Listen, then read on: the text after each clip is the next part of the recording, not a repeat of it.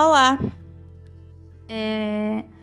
Bem, sejam bem-vindos para mais um dos nossos podcasts barra áudios. Eu nunca sei definir muito bem o que é isso. É, hoje nós vamos falar um pouco sobre alguns movimentos literários que foram muito importantes e eu acho interessante trazer aqui que quando a gente fala sobre movimentos literários, a gente precisa ter uma consciência de que nada acontece de forma isolada. Eu percebo assim que nos livros, nos vídeos do YouTube, nas aulas mesmo que a gente assiste, muitas vezes acaba passando a impressão de que as coisas acontecem dentro de caixinhas, né? O ser humano ele gosta muito de organizar as coisas dentro de caixinhas, dentro de teorias. Só que a gente precisa levar em consideração que na sociedade que a gente vive hoje em dia, nada acontece de forma isolada, né? Todos os pontos eles estão conectados e as pessoas interagem o tempo todo com várias ideias. Da mesma forma acontecia, sei lá, décadas, séculos atrás. Naquelas épocas de lá, aconteciam várias coisas e essas coisas elas se influenciavam, elas se autocomunicavam, né? Então, esses movimentos literários, eles não são isolados. Eles meio que se mesclam em determinados pontos e em outros pontos eles vão se afastando, eles vão se desprendendo um pouco um do outro.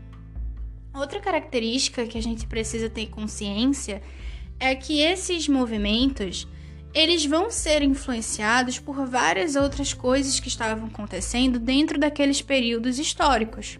Então a gente vai, por exemplo, falar um pouco nesse vídeo sobre o barroco, né, sobre o movimento literário barroco, mas a gente vai ver também que o barroco ele não foi apenas uma, sei lá, um processo que aconteceu dentro da literatura foi um processo que influenciou várias outras formas de artes e que mudou a própria perspectiva do ser humano daquela época.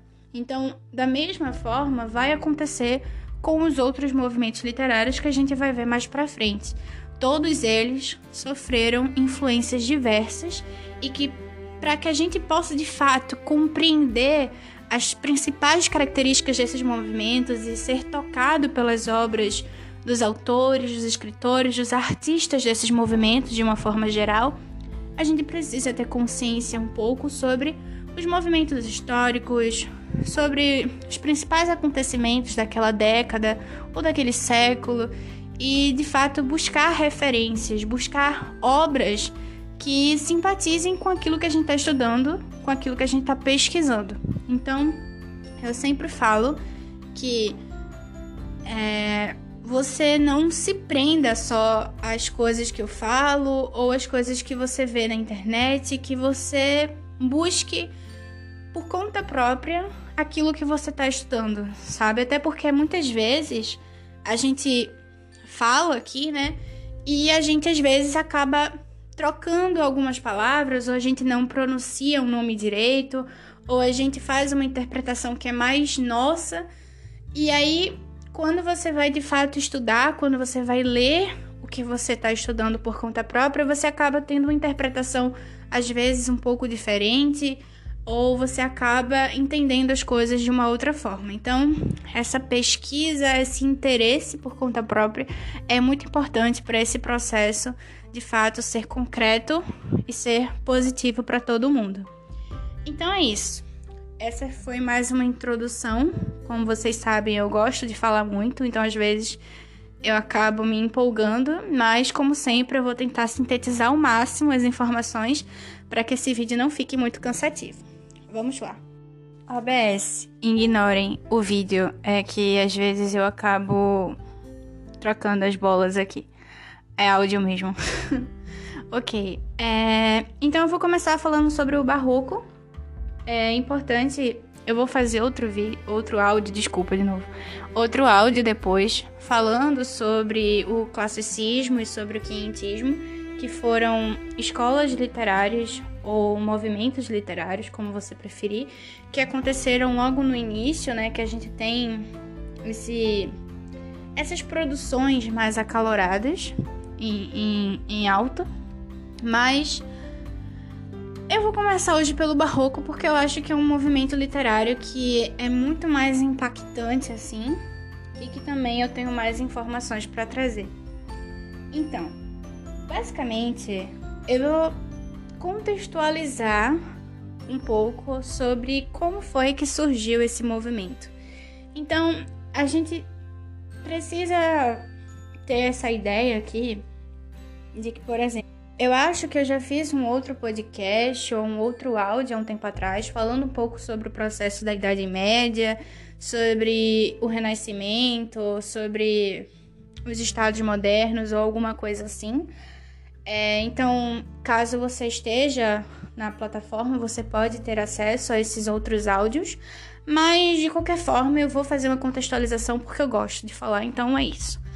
É, a gente precisa ter consciência de que, sei lá, por mais de 300 anos, 400 anos, 500 anos, praticamente toda a Europa estava num processo medieval, certo? Ou pelo menos os países que a gente hoje conhece em maior destaque, né, que tem mais influência. Então, esses países eles estavam passando por um processo medieval, ok? E aí a gente precisa lembrar que, tipo, no processo medieval, na Idade Média, você tinha lá a vaquinha, você tinha um campo, você tinha lá as propriedades privadas ou os feudos, né? Como o nome técnico diz. Você tinha lá aqueles castelos que a gente vê nos filmes, ou não, né? Isso vai depender muito da região e das necessidades locais. Você vai ter aquela famosa pirâmide social que era dividida entre nobres, membros do alto clero ou membros da igreja de forma geral, e o campesinato, as pessoas que faziam parte da base dessa pirâmide social. Você vai ter muita briga, porque os nobres eles vão estar o tempo todo brigando entre si, né? E vale ressaltar que esses nobres, eles meio que pertenciam à mesma família, já que os casamentos eram feitos entre membros familiares, né, consanguíneos. Você vai ter várias pestes, como por exemplo a peste bubônica, que vai acontecer na baixa Idade Média, que vai matar basicamente dois terços, parece, ou é, é dois terços, né? É dois terços da população europeia daquela época. Você vai ter muitas crises, muitas pessoas vão morrer de fome ou por questões de subsistência, né? Principalmente os camponeses, que eles trabalhavam muito e recebiam uma micharia, porque eles eram basicamente explorados pelos senhores de terra. Então, é um contexto muito complicado e dentre todas essas características que eu trouxe para vocês, ainda tinha a questão do acesso ao conhecimento, né? Porque naquela época as pessoas elas não tinham tanto acesso a livros e a conteúdo de modo geral como a gente tem hoje em dia. Então era uma sociedade muito limitada de conhecimento e por causa disso as pessoas acabavam ficando um pouco à mercê daquilo que a igreja dizia ou daquilo que os grandões queriam que elas acreditassem. Então, assim, é um momento onde a igreja ela vai alcançar o seu auge enquanto instituição política, religiosa e de conhecimento mesmo, sabe? De influência acadêmica. É nesse período também que vão surgir algumas universidades na Europa em que você vai ter, por exemplo, o desenvolvimento de algumas filosofias como a, a patrística e a escolástica, ou seja, é um período em que você vai ter muita destruição, mas é onde você vai ter o surgimento de várias instituições que hoje são assim essenciais na nossa vida, sabe? Como por exemplo as universidades, algumas técnicas agrícolas que vão surgir também, que vão favorecer esse aumento populacional na Europa, e o ressurgimento das cidades também vai acontecer na Idade Média, ou no final da Idade, da Idade Média, para ser sincera. E aí, nesse processo, já no finalzinho, no finalzinho, sabe? Vai acontecer uma transformação assim grandiosíssima. Só que a gente precisa ter consciência que, tipo, essa transformação, ela não vai acontecer da noite para o dia. Como eu falei para vocês na introdução, as coisas elas demoram um certo tempo para acontecer e elas estão conectadas. Então, entre o século XV para o século XVI, a gente vai ter o um movimento renascentista que vai naturalmente se transformar aos poucos em um movimento com características humanísticas e antropocêntricas, ou seja, você vai ter a passagem do teocentrismo, ou seja, da religião, da igreja no centro de tudo, e você começa a ter o antropocentrismo, o homem no centro das coisas, o humanismo, que vai ser um movimento que vai surgir na arte e que vai colocar o homem como como personagem, né, como agente transformador da história. E aí você vai ter obras de artes belíssimas, cara.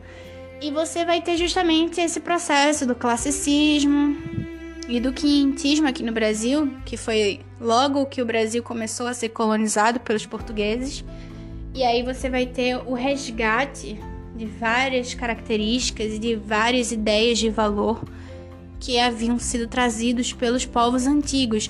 E quando eu falo povos antigos, eu falo principalmente de Grécia e de Roma, que foram, a gente sabe, né, os dois povos que mais influenciaram a cultura europeia como um todo. Foram os povos que mais se destacaram pelo seu domínio político e pelas suas ideias filosóficas e culturais da época. Então, os pensadores, os artistas do Renascimento, eles vão buscar de uma forma muito impactante essas teorias, essas ideias de valor que existiam no mundo greco-romano para aquele contexto de transformação da Europa. E aí a gente vai ver isso claramente nas obras de arte, na arquitetura, nas roupas, na forma como as pessoas vão compreender a própria ciência e vão desenvolver esse senso crítico, esse pensamento um pouco mais elaborado do que aquele que havia na Idade Média. E aí, depois de tudo isso, ou um pouco durante isso, como eu disse para vocês, essas escolas literárias elas se comunicam, vai surgir o barroco. O barroco em si, na Europa, lá um pouco distante de nós, vai acontecer por volta do século XVI, do século XVII e um pouco do século XVIII. Porém, vai chegar aqui no Brasil apenas a partir do século XVII, início do século XVIII, que vai ser justamente quando a gente vai sofrer essa influência maior através das produções de Camões e de outros escritores do barroco português. Mas isso aí são cenas para os próximos capítulos, a gente vai resgatar essas ideias mais para o final do áudio, ok? Então, dando essa introdução geral sobre as características do barroco, a gente pode ressaltar que ele foi um movimento literário que não foi apenas um movimento literário. Como eu acho que já deve ter ficado claro para vocês, foi um movimento que influenciou a sociedade europeia como um todo, sabe? É, as pessoas elas não estavam apenas preocupadas em escrever. As pessoas estavam preocupadas com diversos fatores da vida cotidiana. Então, o barroco ele vai ser justamente o resgate um pouco dessa vida luxuosa, dessas características ostentosas, sabe?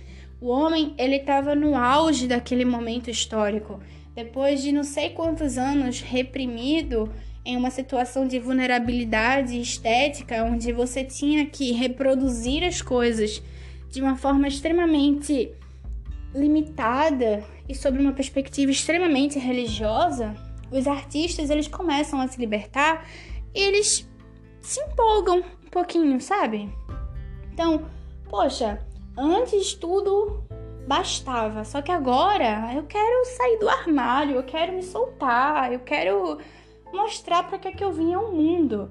Então os artistas eles começaram a dar doidada e eles começaram a meter luxo, ouro, é, arcos e caracóis e, e detalhes em tudo.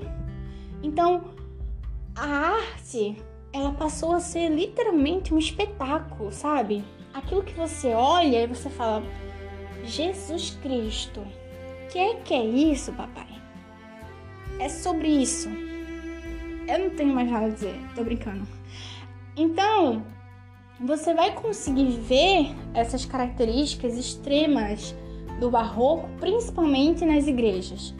E aí tem até um pouco desse contexto histórico relacionado às igrejas também, porque nesse período a igreja estava muito enfraquecida. Lembra? É, no final da Idade Média vai surgir também as reformas religiosas, o surgimento é, dos protestantes, dos calvinistas, dos anglicanos. Então a igreja ela tinha perdido muito desse poder político, desse poder econômico que ela tinha durante a Idade Média. E muitos dos seus fiéis, é, muitos católicos, estavam deixando de ser católicos ou estavam é, frequentando menos a igreja por causa desses escândalos e de todas essas críticas que a sociedade estava fazendo aos deslizes da própria igreja, né? E aí a igreja ela vai realizar um concílio de como posso dizer, ela vai organizar uma espécie de de reunião mesmo, certo? Onde ela vai discutir algumas normas e alguns dogmas da igreja. Ela vai tentar se reconciliar com seus fiéis. Ela vai mostrar que está se redimindo um pouco e vai tentar pegar um pouco menos, um pouco leve, né? Mas ao mesmo tempo ela também vai resgatar várias outras coisas bem problemáticas do seu passado. E aí, uma das formas que a igreja encontrou de reconquistar a atenção das pessoas, sabe? De mostrar que ela estava engajada nos novos movimentos sociais e de que ela estava ali mais forte do que nunca, foi construindo novas igrejas, construindo novas catedrais. E aí a igreja vai pegar boa parte do dinheiro que ela tinha, que ela tinha acumulado durante a Idade Média e ela vai investir nessas construções utilizando o modelo barroco da época. Então, é, você vai ter construções de catedrais grandiosíssimas, como por exemplo a Capela Sistina, com obras barrocas lindíssimas assim para a época, sabe? Coisa assim de encher os olhos mesmo. E aí tudo que existir de mais bonito, de mais sacro, vai ser representado dentro dessas igrejas com um aspecto de grandiosidade divina, sabe? Então, é, nessa época também, outros artistas eles vão trazer várias técnicas novas dentro do mundo da arte, porque a gente viu que na Idade Média as obras de arte elas eram muito limitadas, né? Era tudo muito voltado para religiosidade, né, para os conceitos divinos, e as representações elas eram muito geométricas, muito muito quadradinhas, né? E agora, com todos esses movimentos e com todas essas transformações sociais, os artistas eles vão começar a trazer detalhes vão começar a querer ganhar vida através de suas obras de arte. Então, o realismo nos detalhes, né? As pequenas características dos quadros, eles vão ganhar muito mais valor. E aí, quanto mais detalhado, quanto mais preciso for a imagem, mais bonita e mais valorosa ela se torna. Vai surgir também uma técnica que eu acho simplesmente incrível, que é o uso da luz. Então você vai ter variações de luz dentro de uma obra de arte. É muito bonito, velho. Então, você vai ter justamente esse jogo de luz, sabe? Sombra contrastando com pontos mais claros, dando essa ideia de profundidade na obra, trazendo essa perspectiva um pouco 3D né, dentro dos quadros. Você vai ter a técnica do esfumado, que vai ser trabalhada por Da Vinci, por exemplo, no quadro da Mona Lisa e em outras obras também que são muito famosas de sua coleção. Você vai ter a, a variação de tonalidades, né, contrastando cores mais claras com cores mais escuras.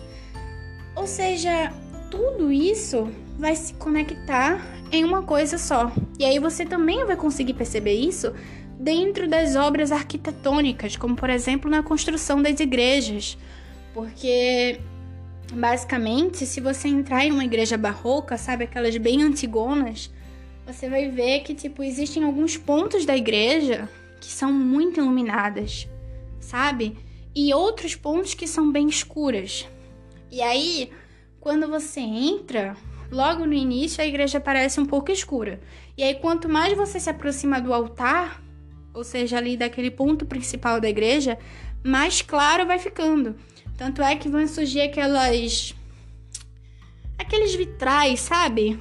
Que a luz entra como se fosse um, um manto assim sobre você e vai clareando tudo. E aí aquilo fica bem ameno, bem. Uau! É muito bonito. E aí traz essa ideia de grandiosidade do Cristo, sabe? Dessa questão divina. Ou seja, é como se você estivesse de fato se comunicando com o divino, com o sacro, através daquela presença, daquela grandiosidade que a igreja traz para os seus fiéis. E ao mesmo tempo também traz essa ideia de que nós somos muito pequeninos, né, diante da grandiosidade de Deus e, e de todas as outras coisas que ele pode representar para cada um de nós. Ou seja, é incrível.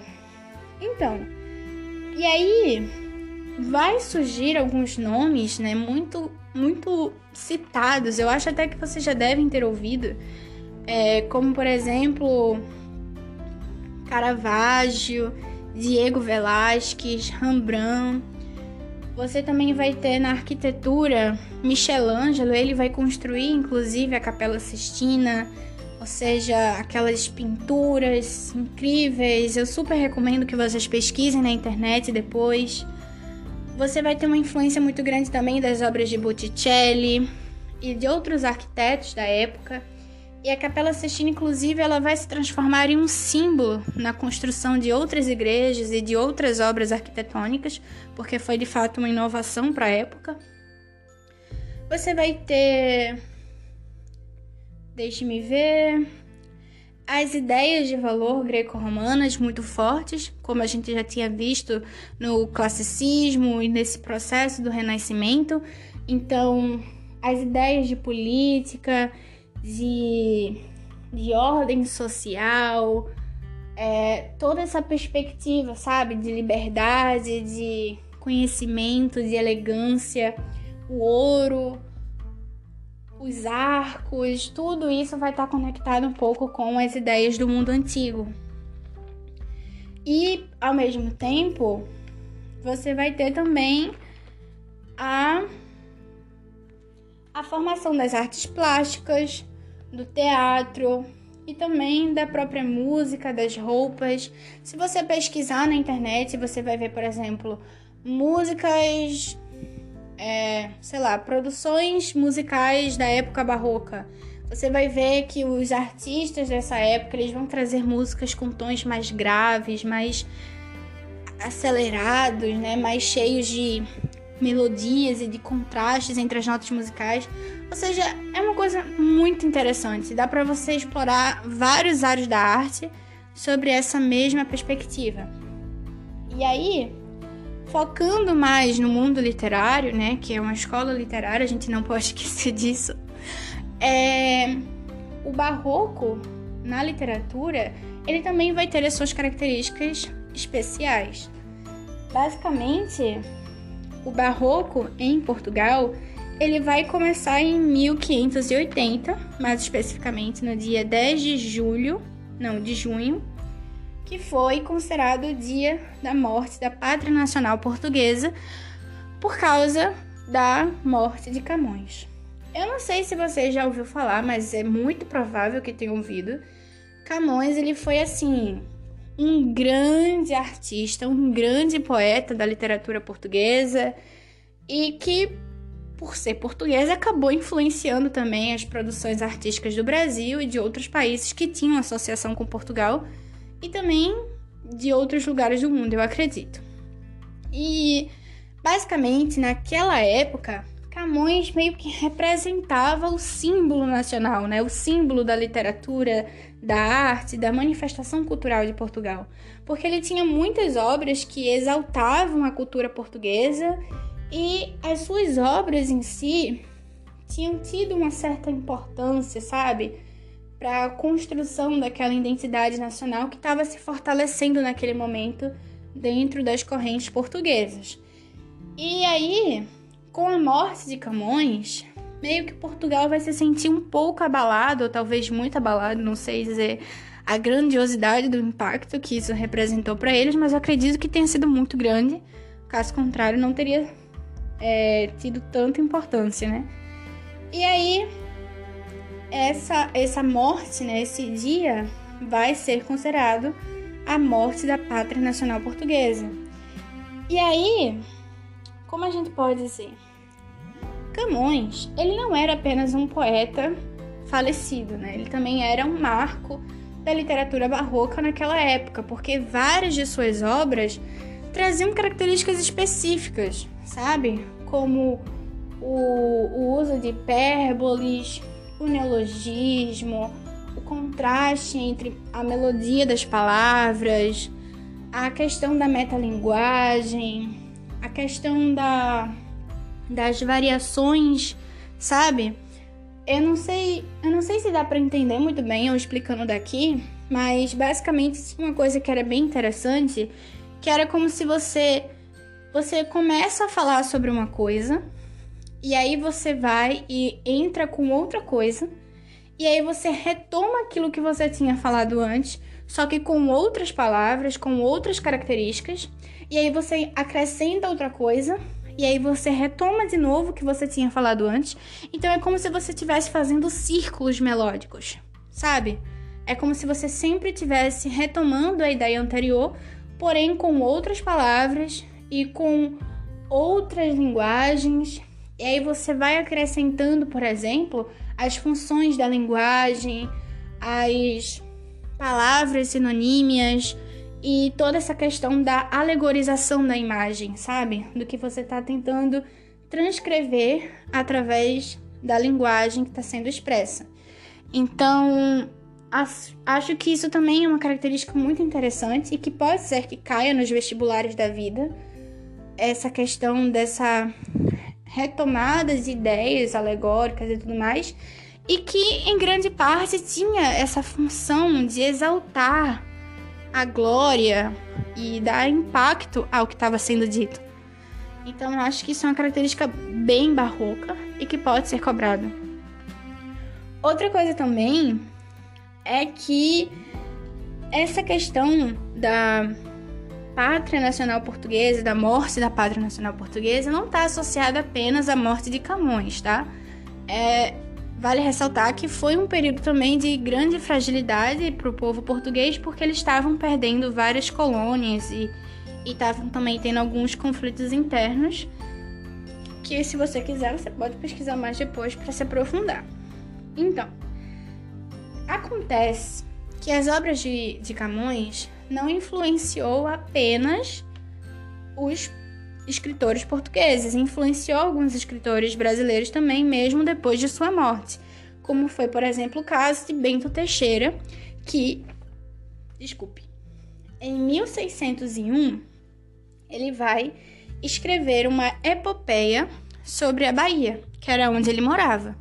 E nessa epopeia, ele vai trazer muitas dessas características que haviam sido trabalhadas por Camões em 1580 e nos anos anteriores, certo? Que são características muito claras do barroco europeu. E aí, é, depois da morte de Bento Teixeira, esse livro, né, esse que não era bem um livro, era mais uma espécie de um folheto, porque era um livro bem fininho. Ele vai ser publicado lá com a sua epopeia todinha organizada, enquadradinha, e essa epopeia ela vai ganhar uma certa visibilidade dentro da literatura brasileira e vai influenciar outros escritores brasileiros a escrever com moldes do barroco também aqui no Brasil. E aí, dentre alguns autores que a gente pode destacar, autores brasileiros do barroco, é, eu escolhi dois, que são geralmente os mais citados nos vestibulares e que também existe uma maior quantidade de textos disponíveis na internet para a gente procurar se quiser, que foi justamente Gregório de Matos e o padre Antônio Vieira. Bem, em relação a Gregório de Matos, ele era conhecido como Boca do Inferno. Então, dá para se supor que um cara que é conhecido como Boca do Inferno é porque de fato ele ele deve falar coisas muito impactantes, né? Ou não, não sei. Defina por conta própria. Ele vai ser exilado do Brasil para Angola. Acredito que devido a o que levou ele a ser chamado de Boca de Inferno. Certo? Ele vai escrever mais de 700 poemas satíricos. Poemas satíricos são poemas que estão associados à crítica mesmo, sabe? É uma espécie de sátira que é uma coisa que. Então. Eu recomendo que vocês pesquisem mais também, porque tem todo um contexto grego por trás das produções satíricas e das produções cômicas e tudo mais. Uh, mas seria uma espécie de humor negro, vamos dizer assim. Então, sátiras são essas críticas. Ele vai usar muitas palavras em tupi e vários dialetos africanos em suas obras. E eu acredito que, devido a ele usar muito essas linguagens, que não são coisas assim muito comuns da gente saber, às vezes fica um pouco complicado de fazer a leitura dos poemas deles. Mas aí, se você de fato estiver interessado em se aprofundar nas obras de Gregório de Matos, eu recomendo que você faça esse exercício de leitura porque aí com o tempo fica mais fácil de compreender algumas coisas e de você associar algumas ideias que ele possa trazendo sobre a sociedade brasileira daquela época. Uh, em relação ao padre Antônio Vieira, ele era um padre, como o próprio nome dele já diz. Ele foi considerado um dos melhores oradores portugueses. Ele fazia várias palestras é, com sermões religiosos e ele era uma pessoa assim, tão bem letrada, ele tinha palestras tão bem desenvolvidas para aquela época que as igrejas onde ele dava esses sermões lotavam. E chegou um momento em que as igrejas elas não estavam mais dando conta da quantidade de gente que queria assistir às missas e que queria ouvir os sermões do padre Antônio Vieira. Então a Companhia de Jesus, que era um membro da igreja daquela época, passou a organizar espaços para que o padre pudesse dar os seus sermões ao grande público, né? Ou seja, eles tinham que organizar espaços abertos para poder abarcar todas as pessoas que queriam ouvir as palestras do padre. Ou seja, ele era uma cara muito popular no Brasil. Ele tinha é, uma formação acadêmica muito prestigiada para aquela época.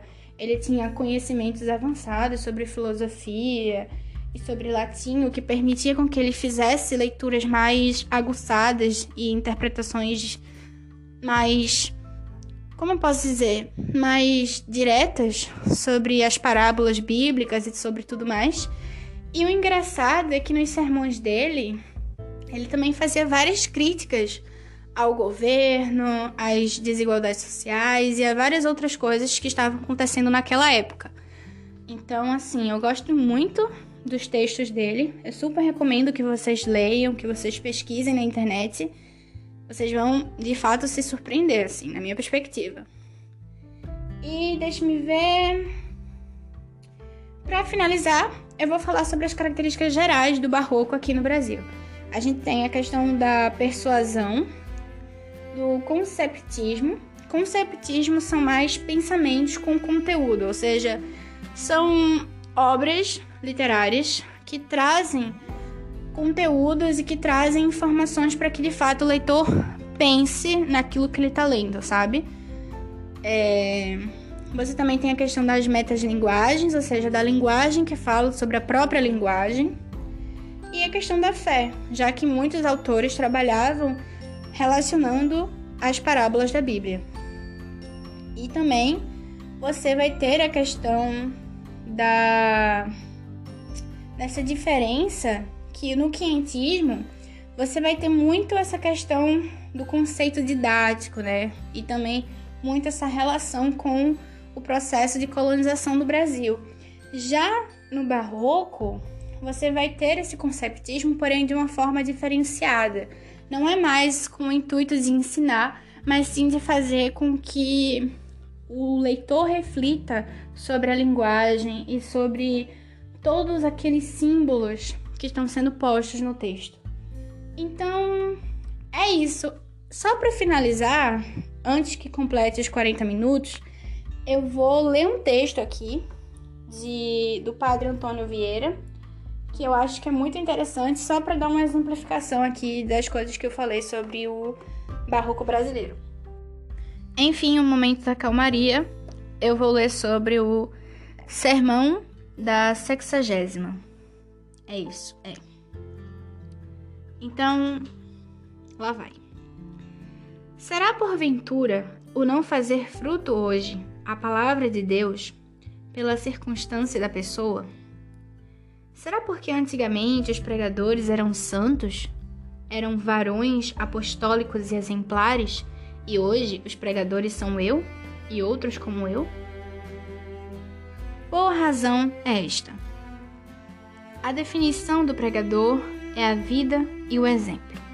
Por isso, Cristo, no Evangelho, não comparou ao semeador, senão ao que semeia. Reparai, não diz Cristo, saiu a semear o semeador, senão saiu a semear o que semeia. Entre o semeador e o que semeia há uma muita diferença. Uma coisa é o soldado e a outra coisa é o que paleja peleja, desculpe. Uma coisa é o governador e outra é o que governa. Da mesma maneira, uma coisa é o semeador e outra é o que semeia. Uma coisa é o pregador e a outra é o que prega. O semeador e o pregador é nome. O que semeia e o que prega é ação. As ações, as que dão o ser ao pregador. Ter nome de pregador ou ser pregador de nome não importa nada. As ações, a vida, o exemplo, as obras são as que convertem o mundo. 1655. Ou seja, este foi o sermão da sexagésima do Padre Antônio Vieira. Eu espero que vocês tenham gostado desse áudio, que ele tenha sido produtivo para vocês e que vocês pesquisem mais a respeito do Barroco e de suas produções literárias. Fiquem bem e até a próxima!